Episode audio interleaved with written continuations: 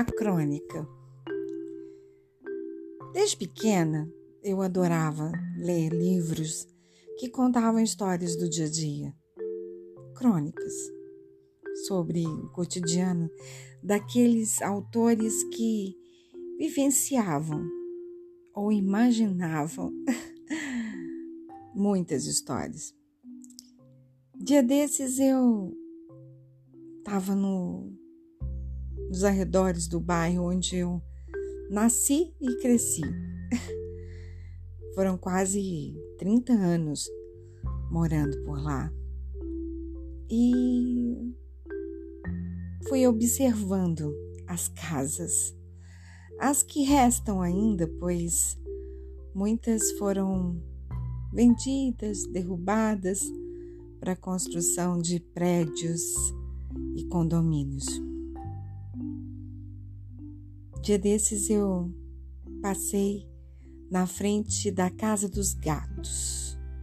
Isso mesmo, uma casa entre prédios, perdida ou salva, onde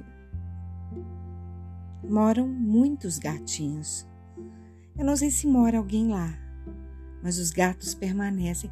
E desde pequenininha eu chamava essa, essa casa de a casa dos gatos. Passei esses dias pelo passeio e um dos bichanos assim me encarou. Tava coçando, se coçando na grade da varanda da casa. Aí me deu uma vontade de de escrever ou de falar uma crônica sobre isso, sobre não só lembranças, mas sobre as casas. e a casa do piano, que eu já contei para vocês, a casa mal assombrada, que ainda permanece entre dois edifícios enormes e chiquérrimos. a casa triste, onde não se ouve nada, a casa fechada, a casa do incêndio, a casa dos médicos, a casa dos dentistas, a casa florida, a casa do Harry Potter. Sabe que o Harry Potter tinha casa? Parece um castelo. A casa restaurante, a casa da esquina, o casarão que foi para o chão e no seu no seu cantinho, naquela bela esquina, vai ser construindo vai ser construído um baita condomínio.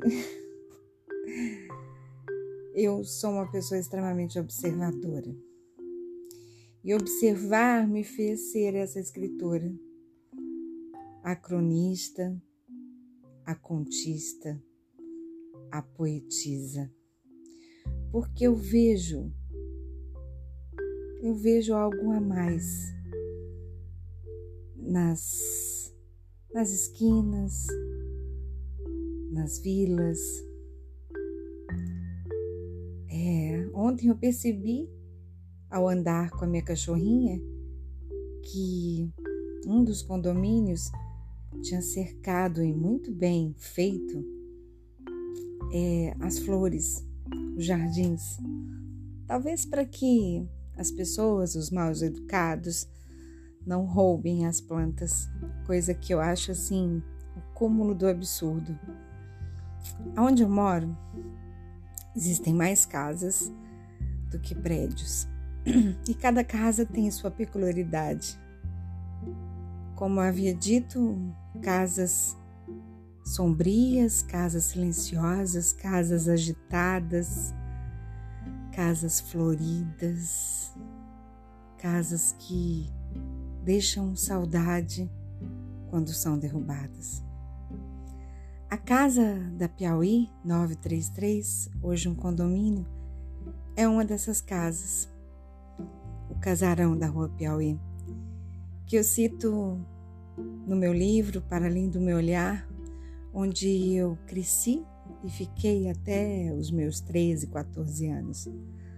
Um pomar no fundo da casa, um alpendre cheio de, de plantas, de samambaias choronas que iam até o chão, cachorro, papagaio, pássaro preto.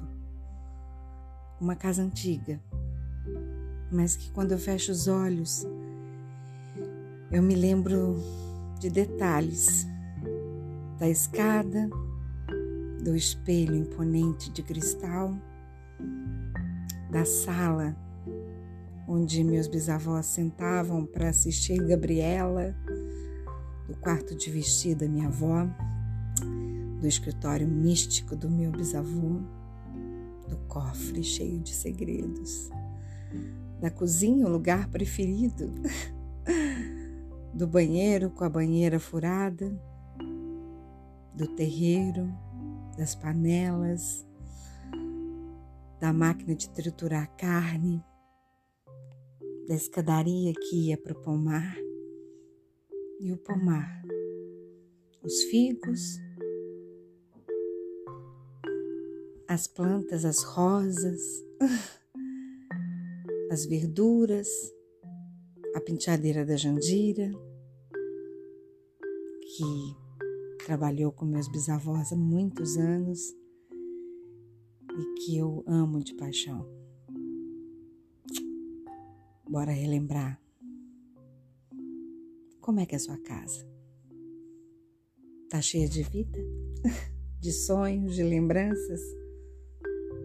Minha aqui, eu tô plantando a sementinha para que ela possa ser relembrada um dia como a casa da professora, da escritora, da poetisa Luciana Aquino. Um beijo no seu coração.